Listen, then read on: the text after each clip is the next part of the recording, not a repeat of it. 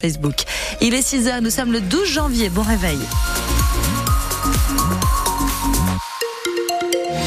Et à cette heure-ci, Janelle Bernard, ça roule bien sur nos routes de Gironde. Oui, pas de souci de circulation à vous donner ce matin sur le réseau ferroviaire. C'est pareil, on surveille l'évolution de la circulation. Bref, les voyants sont au vert. Pour la température, en Gironde, les températures sont toujours euh, au-dessus, en dessous des normales de saison. Bref, il fait encore froid au réveil, la Laetitia Evelyne. Oui, entre moins 2 et 0 degrés euh, quand vous allez sortir le nez dehors jusqu'à 3-4 dans l'après-midi. Une journée qui euh, débute sous la grisaille dans une atmosphère brumeuse sur la majeure partie sud du département. Le ciel, sinon, est assez euh, dégagé localement, mais rapidement, il se couvre et ce sera guère mieux cet après-midi. Le soleil ne va faire que de quelques rares apparitions, nous dit Météo France. L'info de ce vendredi matin, c'est évidemment le remaniement, on va y revenir, mais avant, parlons de ces élèves de notre département qui ne peuvent pas aller à l'école parce qu'il fait trop froid en classe. Oui, 10 degrés tout au plus, selon plusieurs syndicats, des dizaines d'établissements scolaires seraient concernés en Gironde à cause de problèmes de vétusté ou d'un manque d'anticipation. Résultat, certains écoliers ont fait cours en pull et en manteau, d'autres sont retournés chez eux, Jules Brélaz. Les grilles de la maternelle Albert Camus de Florac sont restées fermées depuis le début de la semaine. Les 220 élèves de maternelle, mais aussi ceux de l'élémentaire, pour la plupart renvoyés chez eux, car il faisait trop froid dans les salles de classe, explique le maire Jean-Jacques Puyot-Bro. Oui, donc lundi matin, nous avons eu la désagréable surprise de nous rendre compte qu'un groupe scolaire qui a été livré donc en septembre, hein, un groupe scolaire euh, neuf hein, sur euh, Florac, le groupe scolaire Camus-Mauriac, était euh, privé de chauffage, hein, 12 degrés, on ne fait pas classe, monsieur, non, effectivement. Un cas qui n'est pas isolé, selon Samantha Fitt, secrétaire départementale du SNUIPP FSU en Gironde. Ce qui s'est passé, c'est que lundi, euh, on a des dizaines d'écoles où il y a eu des pannes de chauffage, donc on a eu des températures qui avoisinaient les 10 degrés dans les classes. Des enfants qui auraient peut-être des pathologies ou du mal à supporter ces, ces températures euh, bah, qui sont extrêmes. Hein. On ne va pas les faire sauter toute la journée. Hein. Donc euh, on a eu aussi beaucoup de remontées en collège et lycée et pas forcément des établissements qui étaient anciens. Des établissements aussi euh, qui était flambant neuf. Parfois à peine livré, donc comme le groupe scolaire Albert Camus de Flora, qui a coûté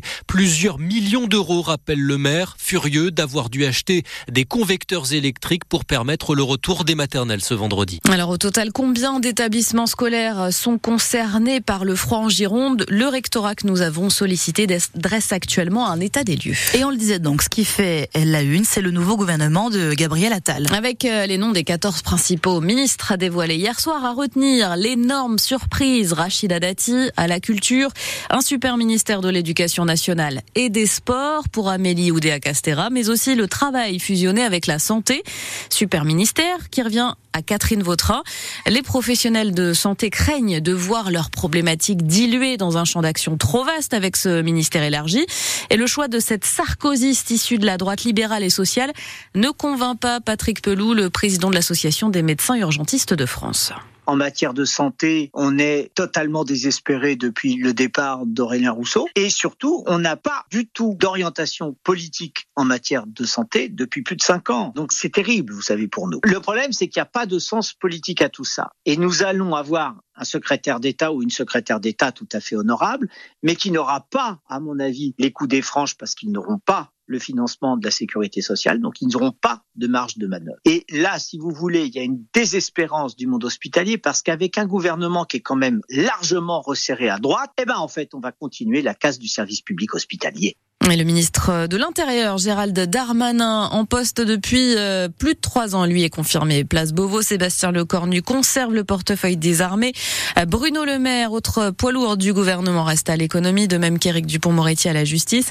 Marc Fesneau est maintenu à l'agriculture. L'ancien maire d'Angers, Christophe Béchu, confirmé à la transition écologique. Et Sylvie Rotaillot à l'enseignement supérieur. Du côté de nos ministres girondins, la Pessacaise, Bérangère Couillard et le Bordelais Thomas Cazenave on n'a pas encore euh, d'informations. Le ministre délégué chargé des comptes publics euh, sera fixé dans les jours à venir avec l'annonce du casting complété.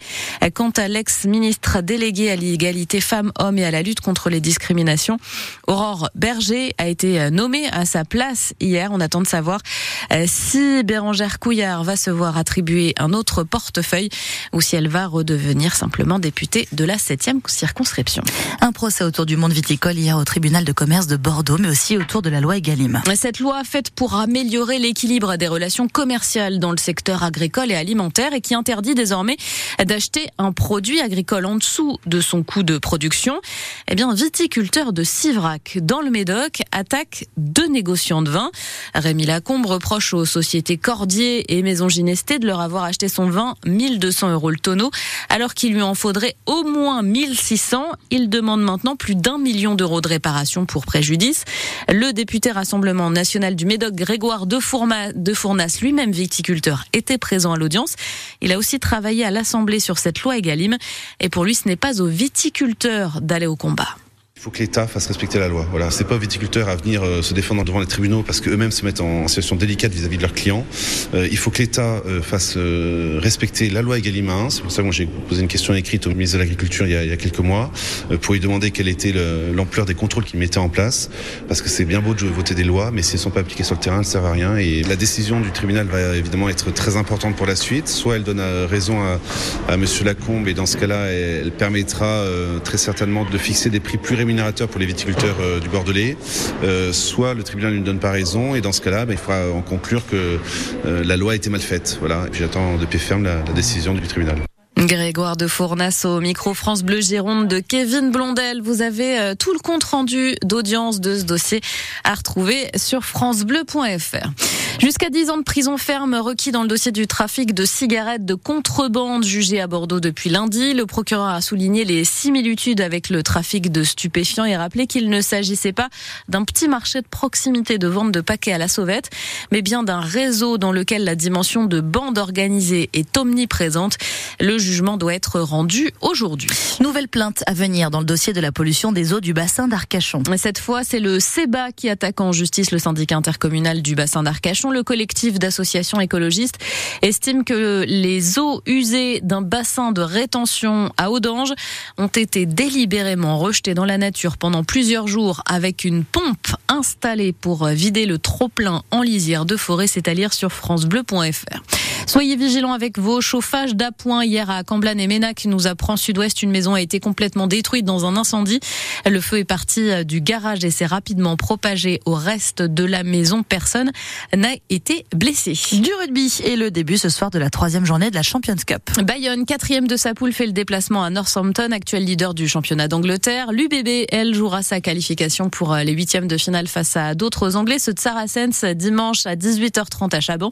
On aura d'ailleurs la composition de l'équipe à 13h tout à l'heure. Gros match ce soir à la patinoire Mediariadec pour les boxers, cinquième du classement et qui reste sur trois victoires consécutives. Les hockeyeurs bordelais défient à 20h15 les Ducs d'Angers, solide deuxième de Ligue Magnus. Et puis en golf, le bordelais Mathieu Pavon a commencé le prestigieux tournoi Sony Open à Hawaï. Il est